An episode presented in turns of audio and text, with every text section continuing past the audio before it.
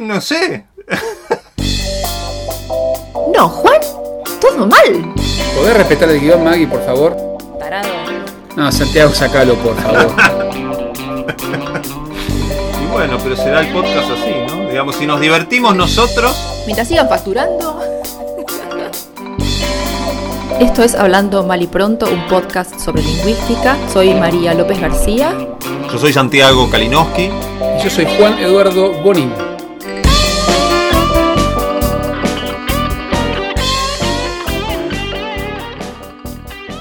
Bienvenidos al episodio 5 de Hablando Mal y Pronto.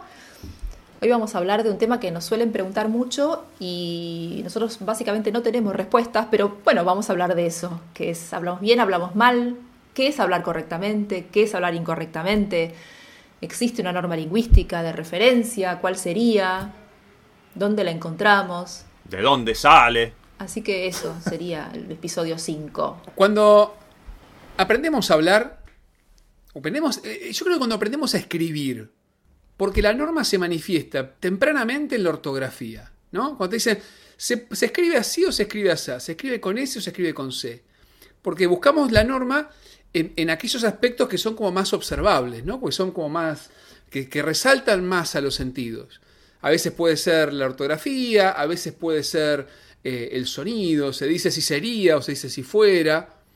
Y a partir de ahí vamos incorporando esta idea de que hay una manera correcta, y por eso decimos en impersonal, decimos cómo se dice o cómo se escribe, y otra manera que es incorrecta. Y entonces se supone que eh, aprender a hablar una lengua es aprender a hablarla correctamente. ¿no? Y antes los padres nos, nos van indicando un poco el camino.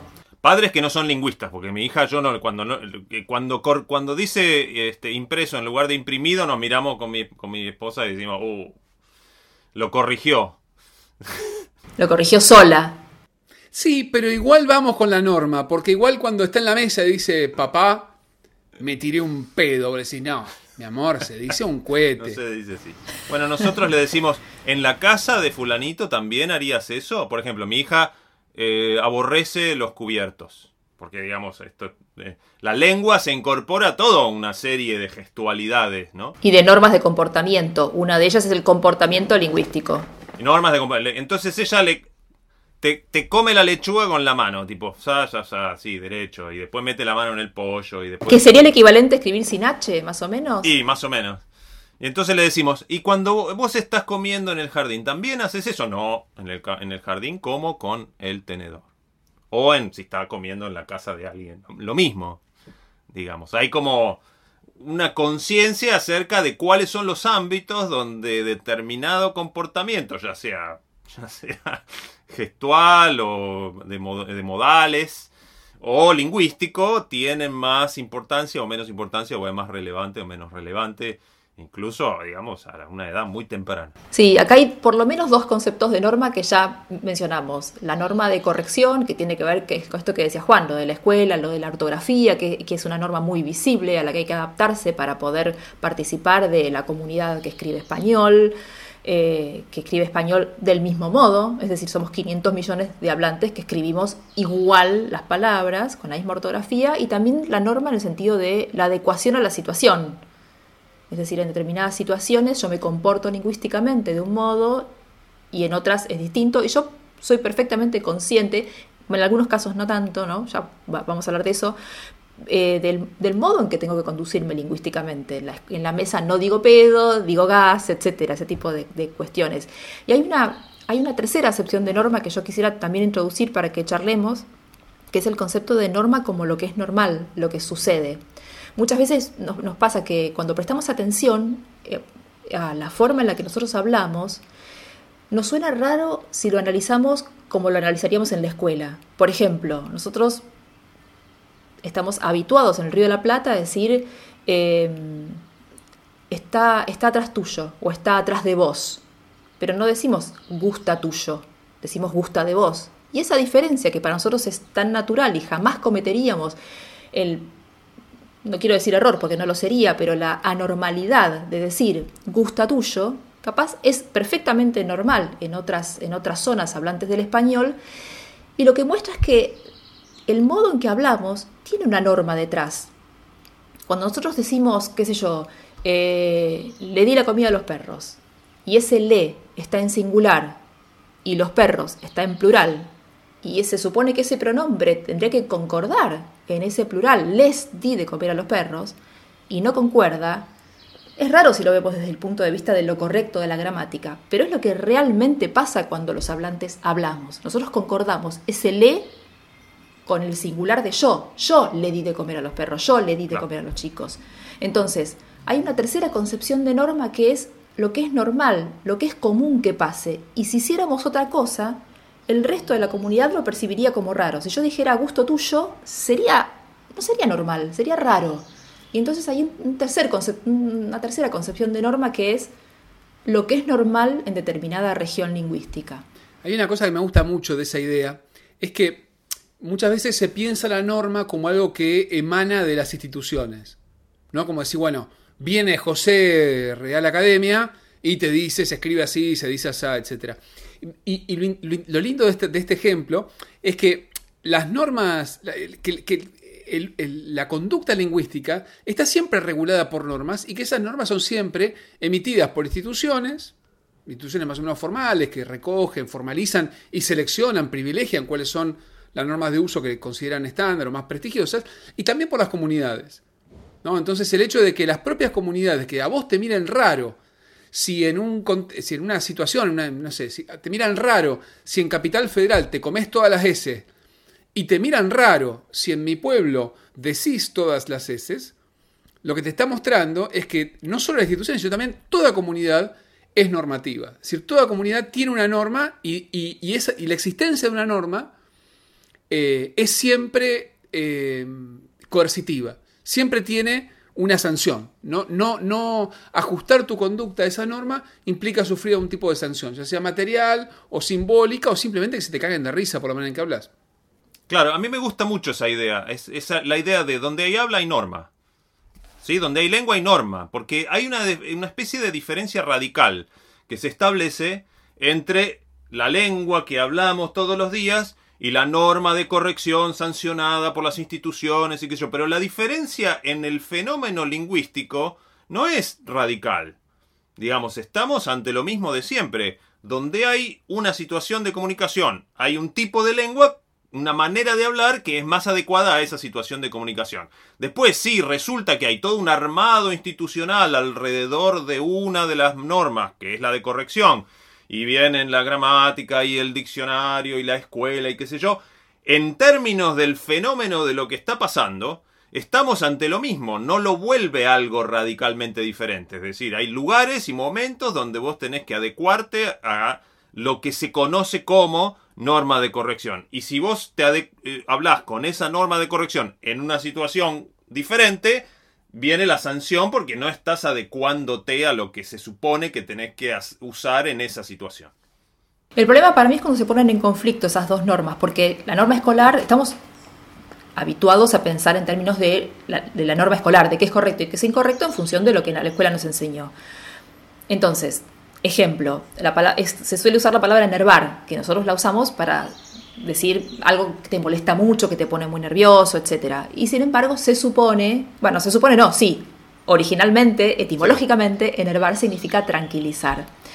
Y entonces ahí es el, clásico caso del conflicto entre lo que uno va a buscar como lo correcto, es decir, la etimología, la norma escolar, y lo que realmente pasa en la lengua, que es cuando vos le decís a otro hablante, che, esta, este programa me enerva, lo que vos quisiste decir y lo que el otro entendió es que te está poniendo nervioso y que te molesta.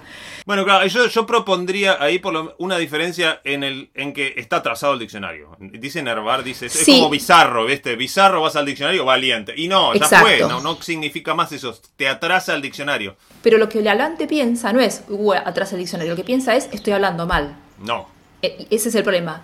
Por eso es importante que nosotros digamos que el diccionario que no tiene una palabra que existe en el mundo es un diccionario que está incompleto, es como, es como un mapa que vos ves que le falta el pueblo de, qué sé yo, este, Pilcanilleu, yo soy de Río Negro.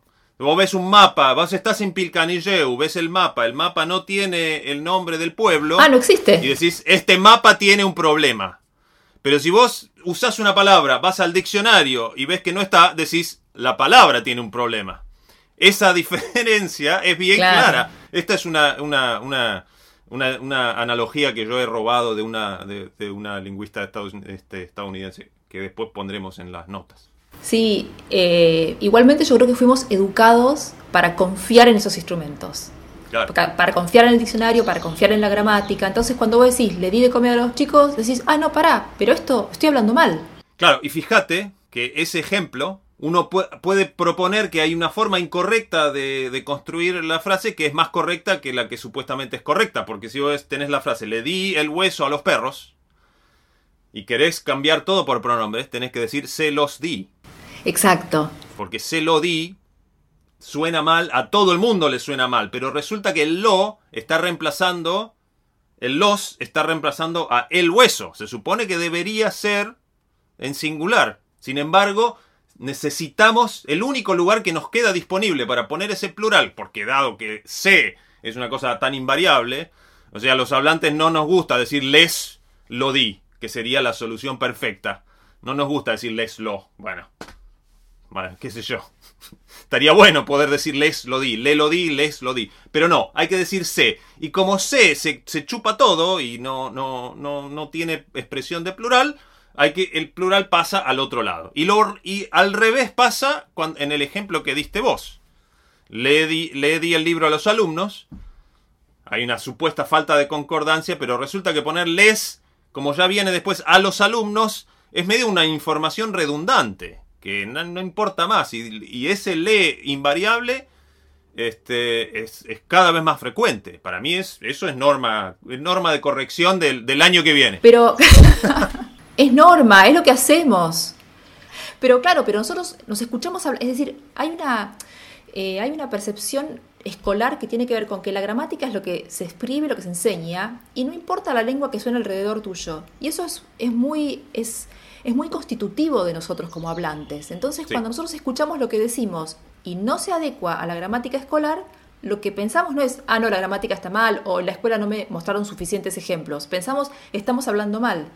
Y entonces cuando usamos un futuro perifrástico como voy a ir en lugar de iré, decimos, uh, no, pará, pero ¿cómo? Es iré. Y entonces, pero Claro. nosotros usamos el iré, pero lo usamos para decir, para marcar que no estamos muy, muy seguros. Iré tipo 5 a tu casa. Usamos ese futuro nosotros sintético, pero lo usamos con otro valor.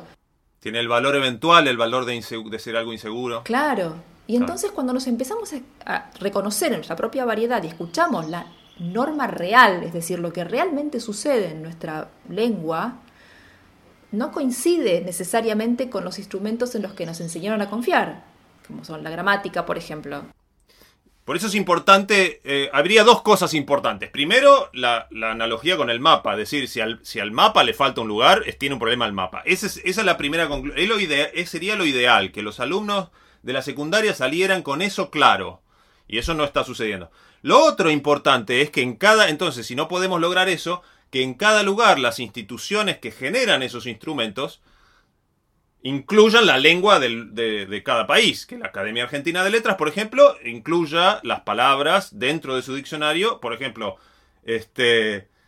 Claro, nosotros, este, yo trabajo ahí, ustedes saben. y una de las cosas que hemos hecho, por ejemplo, es poner arre en el diccionario. Arre.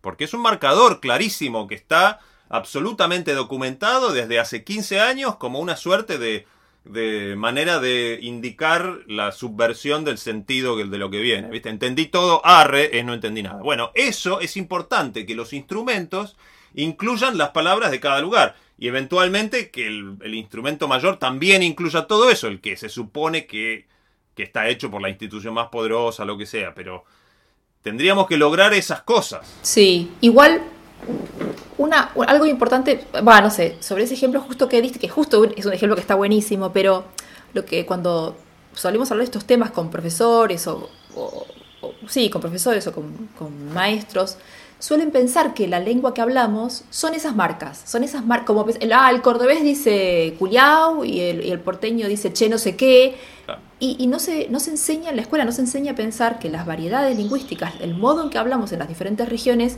no es solamente una curva de entonación o unas palabras que usamos distinto. Es decir, esto que mostramos con el ejemplo de lee, o con el ejemplo de tuyo, o con el ejemplo del modo en que nosotros usamos los tiempos verbales, son, son sistemas muy intrincados. No es obvio pensar que nosotros cambiamos, yo cambio tres palabras, estoy hablando cordobés. O cambio tres palabras y una curva de entonación y más o menos estoy hablando en, limeño. Porque no. no es así, porque las variedades son sistemas orgánicos que integran fenómenos que son léxicos, es decir, son palabras, es curva de entonación, por supuesto, pero también es morfología, también es sintaxis. Entonces, eh, eso, ¿no? Lo decía a propósito del arre porque... Lo hagamos, hay temas gramaticales, lo hagamos en lugar de hagámoslo, que es el, modo normal y natural de hacer el imperativo ese de primera persona este, en, muchas, en muchas regiones. Sí, a mí me parece que una cosa linda de eso... Eh, hay, un, filósofo del lenguaje ruso, Valentín Voloshinov, que el tipo decía que los lingüistas, él pensando en la filología, ¿no? Eh, la filología esa como de, comienzo del siglo XX, final del siglo XIX, decía los lingüistas son como sacerdotes, porque lo que hacen es eh, generar un, eh, un, corpus de saber, un libro sagrado, que sea como esa especie de diccionario y gramática unificados, que lo que hacen es enajenar a los hablantes de su lengua, ¿no? Así como, como, como desde su mirada y de la mía también. El creyente está enajenado de su existencia y le dice, vos no sabés lo que es tu existencia, vení que yo te lo explico, te digo cuál es su sentido, qué sé yo.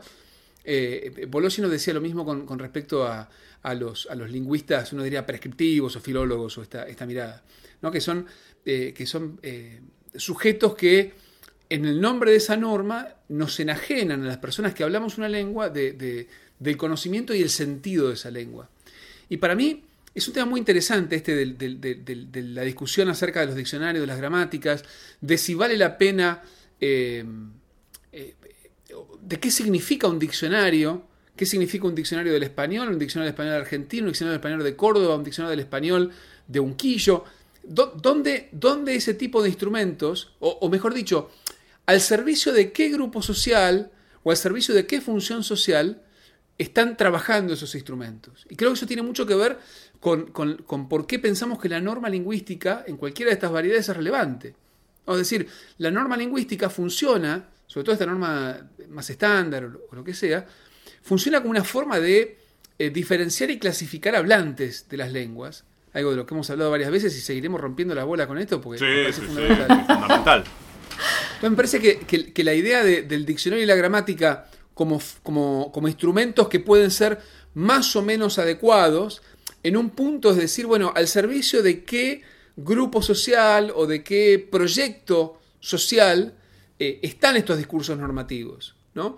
Porque en definitiva todo discurso normativo, en la medida en la cual se institucionaliza y se, materializa en, instrumentos, en instrumentos, instrumentos lingüísticos, eh, está cumpliendo una función social de eh, diferenciar y privilegiar y clasificar poblaciones. Cuando hay un culto a una norma de corrección, que es una norma de corrección muy artificial, delimitada artificialmente, entonces resulta que aparecen los especialistas que son los intérpretes privilegiados de esa norma de corrección, como el sacerdote, ¿viste? El sacerdote es el intérprete privilegiado de la voluntad de Dios y del orden de la vida, ¿no?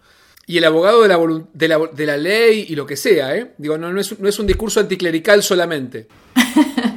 Reclama para sí mismo un lugar de, un, de, una, de una, importancia, de una autoridad este, que es eh, inexpugnable, digamos así. Es la persona que interpreta a Dios, la persona que te... Y ese lugar de poder es un lugar, digamos, codiciado. Ahora, la pregunta es ¿por qué nos importa tanto?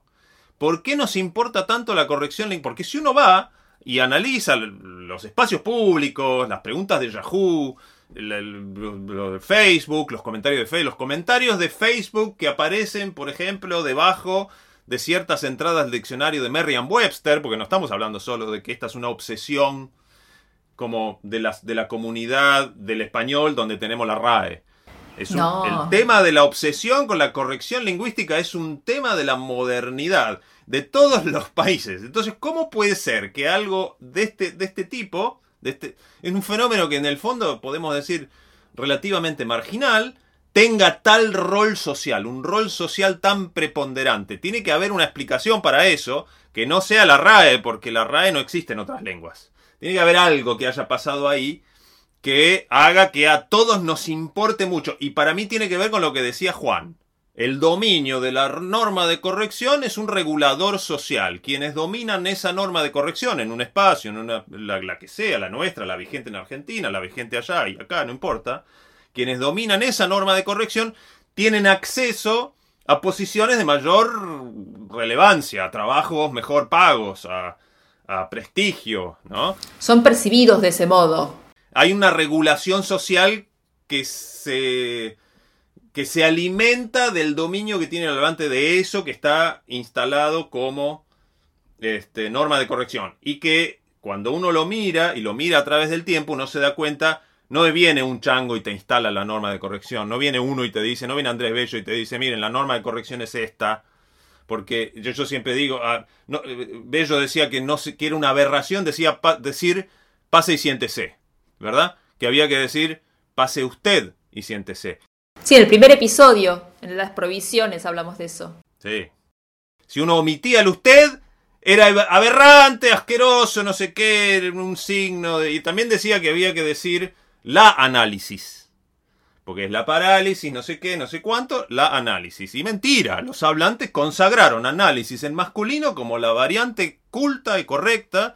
Y chau, se olvidaron de Bello. No viene un chango y te impone, no viene la RAE y te impone la norma de corrección, aunque participe en ese proceso. Finalmente, el, resultado es algo que se produce en un proceso mucho más complejo y mucho más caótico que ninguna institución así centralizada puede controlar. Es incontrolable aunque no les guste. Sí, yo creo que hay dos cuestiones ahí. Por un lado, el hecho de que sí, de que la lengua es, un, es una herramienta de marcación social y eso es independiente de la RAE y es, un, es, un, es un hecho de la modernidad. ¿sí? El hecho de que se indexa sobre la lengua un, valor que no tiene que ver con lo lingüístico estrictamente, sino con la pertenencia a cierto grupo social deseado y que, que, y que la lengua te permite acceder a otros espacios de poder eh, por un lado. Por otro, creo que, que, la lengua no se regula solamente por la acción de los hablantes y efectivamente el hecho de que aparezca, que, que, existan instituciones de regulación lingüística y que los hablantes tengan la inseguridad lingüística y la necesidad de consultar y de preguntar, eh, orienta el cambio. Es decir, no es que los hablantes fluimos. Sí, pero logran, logran mucho menos de lo que se proponen. No, por supuesto que enervar Enervar va a seguir significando me, me, me, pone nervioso y eso va a ser así independientemente de que los sacerdotes de la lengua me digan que significa tranquilizar. Ahora, algo que hicieron muy bien los sacerdotes de la lengua es dividir entre lenguas y hablantes.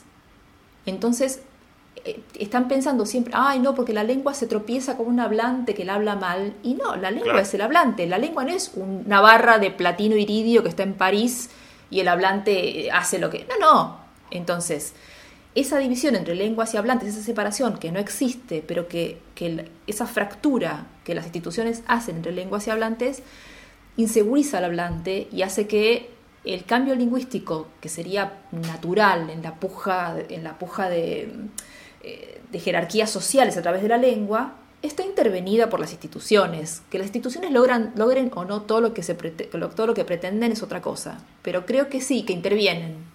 Yo haría la siguiente distinción. Los sacerdotes de la lengua tienen una, gran capacidad de intervenir las valoraciones sobre el fenómeno lingüístico que tienen los propios hablantes, cosa que es, un, es, un, área de una enorme importancia, porque donde ahí se juegan los proyectos de política cultural, de jerarquización de los hablantes, entre los que hablan bien, los que hablan la lengua de Cervantes y los que hablan la lengua que no sé, no importa, pero tienen un gran éxito en intervenir lo que el hablante piensa sobre su propia variedad y ahí se juega una guerra que es eh, fundamental acerca de cómo nosotros hemos internalizado, los hablantes de periferias, primero hemos internalizado que somos periferia, ¿no? Y después, y de ahí en más, viste, con la lengua de Cervantes, qué sé yo, mi padre me solía decir, no, eso, eh, Cervantes se da vuelta en su tumba, chupaba un huevo a Cervantes. ¿Tu papá te decía eso? ¿En serio? ¿Y vos le contestabas eso?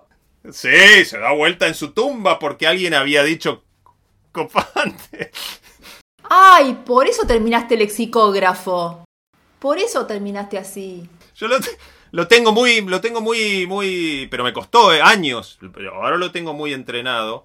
Ahora, Por eso, por eso el tatuaje ese que tenés que dice me chupa un huevo Cervantes.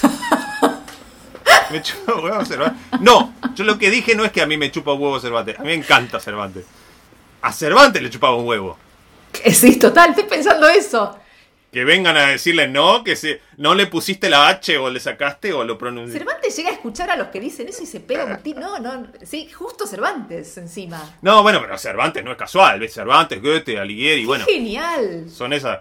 Entonces, Cervantes se da vuelta en su tumba. Bueno, ¿viste? esa percepción, ese discurso sobre la lengua, es ahí Sí. tienen un gran, un gran poder los sacerdotes. Ahora, en la, para orientar el cambio lingüístico, me parece que el poder es ínfimo.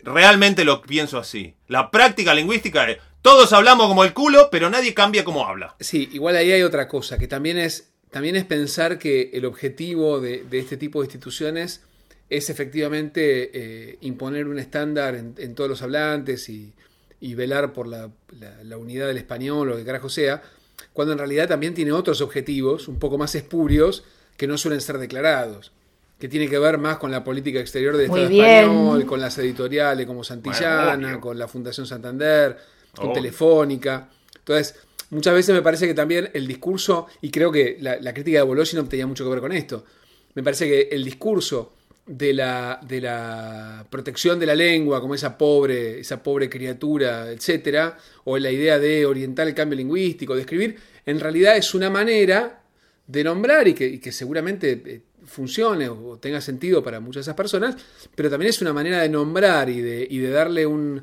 una, una cobertura simbólica a estrategias de negocios y estrategias políticas que son mucho más, mucho más, más materiales, digamos. Claro, claro, pero es así, pero si yo convenzo a la comunidad internacional, perdón que me meta, si, yo, si convenzo a la- a la comunidad internacional de aprendientes de español, que el mejor es el español, es el de Madrid, eso, ¿qué pasa? La gente va a pagar el examen de la institución que está en Tal Madrid, y si ofrezco cursos de inmersión, va a ir a Madrid a hacer el curso de inmersión, va a comer en los restaurantes de Madrid, va a tomarse el taxi en Madrid. Sí, la- para mí la condición básica para imponer ese punto de vista es que el hablante sea inseguro. Yo creo que ese- el primer paso Claro. es ese, es que la norma Claro. sirva primero para que el hablante sepa que de algún modo habla mal.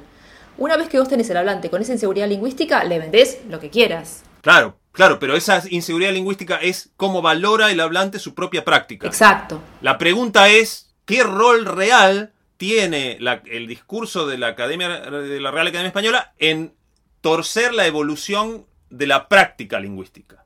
Y ahí yo digo, casi, no, casi nada, casi nada. La verdad que casi nada. No, en ese sentido no, al contrario, al contrario, lo que pasa es que cada vez que cada vez que trata de meterse en ese tipo de temas lo putean de todos lados. Cada vez que por izquierda o por derecha quiere hablar de la toballa, del lenguaje inclusivo, de la mar en coche, lo- los les hablantes la putean, porque, porque saben que es una estupidez lo que está diciendo. Nada, es, es gracioso como le- lo cascotean por ultra conservadora y lo cascotean también por, por ultra lo otro, ultra innovadora, digamos. No, Tal cual, pero Sí, armaron el observatorio ese y pusieron Elle. ¿Y qué duró? Dos días Elle en las redes. Salió todo el mundo a decir, ah, pero loco, porque salió todo el mundo, sí, sí. se espera de la academia que sea conservadora. Entonces cuando te pone un Elle, como... Ellos se, se crearon ese lugar, ¿no? Se crearon el lugar. Nosotros somos quienes aprobamos o no aprobamos los usos lingüísticos de la comunidad. Es así. Lo hicieron durante toda la vida. Entonces ahora mencionan eso y todo el mundo automáticamente salió a decir, ah, sí, ya aprobaron el lenguaje inclusivo cuando es un observatorio de neología. Jamás tuvieron la intención de aprobar nada. Pero otra vez, ¿no? El- eh, ese lugar fue ganado básicamente eh, eh, gracias a, una, a la expansión eh, territorial, política y económica del Imperio Español durante el siglo XV en adelante. Entonces, el hecho de que la, de que la academia y todos los proyectos políticos lingüísticos españoles le hayan garantizado, entre otras cosas, el nombre de español a esta cosa que hablamos, eh, tiene que ver con, es- con, ese, con ese proceso histórico, ¿no? Y, y si seguimos mirando, si mucha gente sigue mirando España, y ni siquiera España, porque de hecho dentro de España también la putean en la academia, y los catalanes están como locos, y los galegos están como locos. Entonces el hecho de que... De que Sí, los andaluces, sí. ¿Cómo? No, no, sí, agregaba los andaluces, es decir, no hay región de España que no odie a los madrileños. Sí, sí, todo, todo, menos, menos los de Castilla, el resto están todos a las puteadas.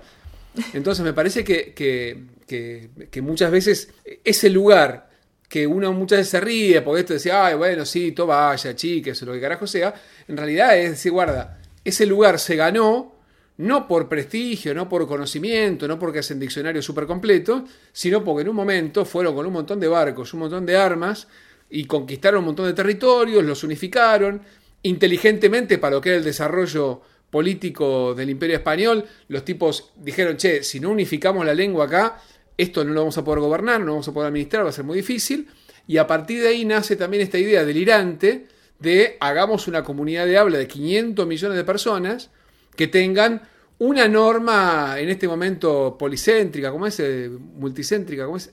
Sí, unidad en la diversidad. Exactamente, es la pluricéntrica. La lengua pluricéntrica, el español lengua pluricéntrica. Es decir, que tienen distintos centros normativos. Claro, como distintas normas de corrección, cosa que siempre fue verdad. Lo que yo diría, en, del modo eh, que yo trataría de matizar de lo que vos estás diciendo, es la idea de que la comunidad, la unidad lingüística, es una decisión que se puede tomar más o menos conscientemente, planificadamente. Lo que hubo fue una invasión y dentro de la invasión llegaron muchos hablantes y la lengua se impuso porque la, la hablaron todos los hablantes que invadieron el territorio. Sí, Bueno, pero, pero cuando se reorganizaron las, las, independencias nacionales este, americanas a principios del 19, fueron decisiones tomadas, las de la lengua y la unidad latinoamericana a través de la lengua fue un proyecto político y, y- y que sigamos sosteniendo la ortografía unificada es un proyecto político también. Creo que es imposible garantizar la unidad lingüística de un territorio como el continente americano con una decisión política, digamos. ¿no? Se da por otras razones que tienen que ver con el estado de la tecnología de la escritura, con el, con el estado de las comunicaciones. Es algo que tiene que ver con otras cosas. No es una decisión. No, sí, con voluntad solamente no hacemos nada, sí, sí, estamos de acuerdo. Si lo sabré yo. Con voluntad sola no hacemos nada, eso te lo garantizo. No, no se hace nada. Por eso también es tan absurdo que los tipos vengan en el año 92 y digan, nosotros protegemos la unidad de la lengua. Mentira, ¿viste? La, lengua jamás se fragmentó. Pero no porque nadie tomara la decisión, sino porque las condiciones del mundo eran tales que no, no, no produjeron fragmentación lingüística. Cosa que sí había sucedido en Europa con la caída del Imperio Romano. Acá se cayó el Imperio Español y no pasó nada de lo que había pasado con este, lo cual, de lo cual hablamos en el primer episodio, ¿no? Mm. Pero digamos, hay, hay una cuestión que se asigna demasiada importancia a el modo en que determinadas decisiones conscientes y calculadas y diseñadas determinan el rumbo de la evolución lingüística de una comunidad. Y así, y lo mismo con la diversificación dialectal, como vos decías, es un sistema. Digamos, no es hablar tres palabras, decir culiao y ya está, estás hablando cordobés. Es un sistema complejo, porque en cada lugar donde llegaron los hablantes de español, tuvieron que interactuar con factores, con un sistema complejo, caótico de factores, que no se repetían en ningún otro lado, digamos. La persona que se, se instaló a hablar en Córdoba tenía que interactuar con un sustrato, tenía determinadas relaciones comerciales, determinada situación política con la capital, de- montón de factores, una tormenta yo suelo decir, una tormenta de factores, dentro del cual está, si vos querés, la escuela y la Real Academia Española y lo que sea, pero está la cantidad de factores que determinan el rumbo de la diversificación dialectal que es imposible de controlar, es imposible de que venga alguien y "Bueno, yo voy a decidir para qué lado va la lengua de este lugar. No, sí, sí, indudablemente. Sí, sí, sí. No, no, no creo que la Real Academia Española haga el cambio lingüístico, no, definitivamente. No, pero sin embargo así circula. Sin embargo, eso es lo que se cree. Se combaten neologismos o innovaciones porque la RAE no, no, no, no, no les, no, les, no, los, no les guiñó el ojo, no sé, o algo. Digamos, cosa que es absurda, siempre lo fue. Y entonces, a ver, si entendí, porque yo no sé si entendí, porque decimos muchas cosas nosotros. Primero, tenemos un proceso histórico de unificación, de surgimiento de la necesidad de crear unidad allí donde había pura diversidad y fragmentación, ¿no? Este proceso que, por comodidad hemos llamado modernidad, y la norma lingüística tiene mucho que ver con eso, ¿no? Con, con organizar, con nombrar y sobre todo con jerarquizar grupos de hablantes. Por otra parte, decimos, bueno, también esa norma de corrección que sigue funcionando el día de hoy es de alguna manera un producto de cualquier comunidad de hablantes, ya sea mínima o máxima, ya sea un grupito de amigos que dice, eh, ATR o lo que carajo sea, y, y fíjate hasta qué punto somos imbéciles discriminadores que yo me burlo de estos adolescentes al, al imitarlos. Y por otra parte, Sí, claro. eh, tenemos instituciones, es decir, toda comunidad, todo grupo de hablantes genera y produce normas que son eh, eh, prescriptivas y que son coercitivas y que llevan algún tipo de sanción si no son respetadas. Y tenemos instituciones que las defienden, las sistematizan, las reproducen y se alían con otras instituciones o forman parte de estrategias o de, sistemas políticos más, más amplios, más sofisticados, como, como lo que decíamos recién, eh, para, la, para la reproducción de esta norma, no tanto para, o no solo, o no principalmente, o no con el, con el resultado más importante de, de generar o de guiar el cambio lingüístico, sino de instaurar la idea de que hay una norma con respecto a la cual todos medimos nuestra habla. Y entonces hablamos mejor o peor según cómo nos adecuemos a esa norma y, y- y nos sirve como, como, como rasero, digamos, para, para nuestras formas de hablar. ¿Y qué nos quedó? para retomarlo y que no quede como que yo digo que la unidad no es un proyecto político eh, eh, así sin más, ya lo hablamos en, la en el primer episodio. Cuando se prohíbe una lengua aborigen, una lengua indígena, una lengua este, y, y los hablantes de esa lengua reciben castigos físicos por, por hablar su lengua, ahí hay un proyecto de unidad, digamos. No es que. ¿no? A lo que yo me refiero es a la unidad como de los hablantes de español. Sí, sí, la unidad de la lengua, la pureza de la lengua o lo que sea. a esa otra unidad. Pero después esos hablantes de español impusieron por la fuerza o prohibieron lenguas usando una violencia que es terrible, que, que- que sucedió acá. Y hay, hay este, historias conocidas en Canadá, por ejemplo, con escuelas de asimilación donde los cagaban a palos y ¿no? Y en Gales, y etcétera. ¿no? Eso es alguna cosa. un pro- eso sí, ahí hay un proyecto político que, que se basa en la negación de un otro. La supresión y la negación de él percibido como un otro. Sí, la imposición física de la lengua. Exacto. Es decir, hay una domesticación física, el silenciamiento lingüístico es una operación sobre el cuerpo, Sí. no sobre la lengua. Bueno, hay una cosa que me parece fantástica. Yo recuerdo a mi vieja, que ella contaba, ella cuando, cuando aprendió a escribir era zurda. Y en la escuela la obligaron a escribir con la derecha. ah, sí. Te, atan la, te ataban la mano. Tal cual. No, nada más corporal que eso, claro. Claro, Tal sí, cual. sí. Te ataban la mano a mi tía abuela, le hicieron eso. A mí me, me- me interesaba eh, tirar mi hipótesis sobre un poco la génesis de la norma de corrección, porque, me parece que, me parece que si, se si le sacamos a la RAE el rol ese de ser el origen de la lengua correcta, eh, nos beneficiamos todos. Y en mi opinión, lo que sucedió en el paso de la Edad Media a la modernidad es que cambió el modo en el que se gestionaba el poder. Cambió el modo de gestionar poder, cambió el modo de acceder al poder, digamos. Aquel sistema monárquico donde el poder se heredaba y vos eras hijo, y si tenías una gota de sangre por vía del bastardo de no sé qué, podías asesinar al rey y de ese modo llegabas, lo que sea. Ese modo de gestionar poder se terminó eh, paulatinamente entre la Edad Media y el paso a la modernidad. Después lo que vino fue una clase social diferente, que no tenía, no podía reclamar esa especie de, pri- de privilegio de sangre, señalamiento divino que venía con la herencia del estamento nobiliario y de la monarquía, sino que tenía que proponer que su aptitud para llegar a manejar o a controlar eh, eh, bienes valiosos de la sociedad venía de su, no sé, de su saber, de su inteligencia, de su erudición, y ahí es cuando la, la norma de corrección, que es aquella que surge de instituciones de- de- de- de- del aprendizaje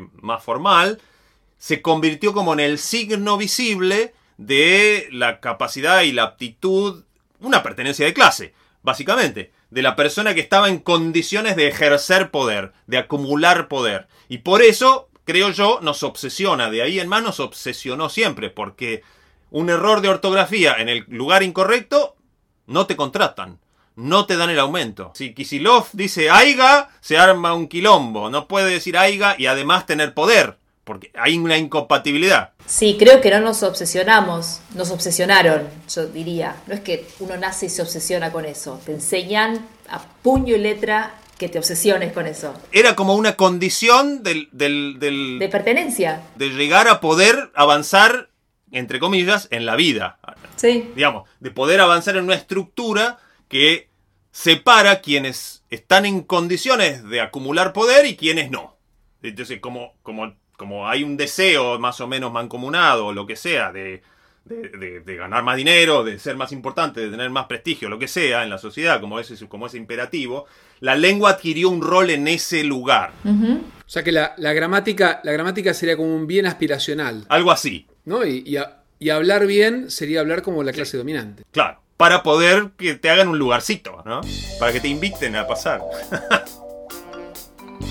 Bueno, yo creo que hemos cumplido ya, ¿no? Sí, sí. eh, solamente quisiera como puntualizar el hecho de la pregunta clásica. ¿Hablamos bien o hablamos mal? ¿Hablamos correctamente o incorrectamente? Y entonces hay tres tipos de respuesta posible. Es decir, la respuesta A, ¿te referís a si hablas como en la gramática de la escuela? ¿Te referís a cómo hablamos en esta región? ¿O te referís a si corresponde en esta situación que hables como estás hablando? Claro. que son tres respuestas distintas que hay que dar siempre cuando uno pregunta "¿Hab- hablo bien o hablo mal. Claro. Por cosas como esta, Maggie, yo te, te- te admiro. Qué maravilla, es cierto. Ah, viste, un ejemplo de docente. Una síntesis perfecta. Dejemos acá, ¿no? Bien, bien, bueno, nos despedimos, diría yo. Dale. Hasta la próxima entonces. Adiós. Gracias, gracias por estar con nosotros y hablar mal y pronto. Muy bien. ¡Qué tarado! Que la pasen bien. Esto fue Hablando Mal y Pronto. Nuestro mail es maliprontopodcast.gmail.com y en Twitter estamos en arroba maliprontopod. Nuestro tema musical es el cuarteto de los hermanos Lowenstein de La Sincrónica Parlante. Che, les tengo una mala noticia. Me parece que este episodio del podcast tampoco nos va a servir para un choto.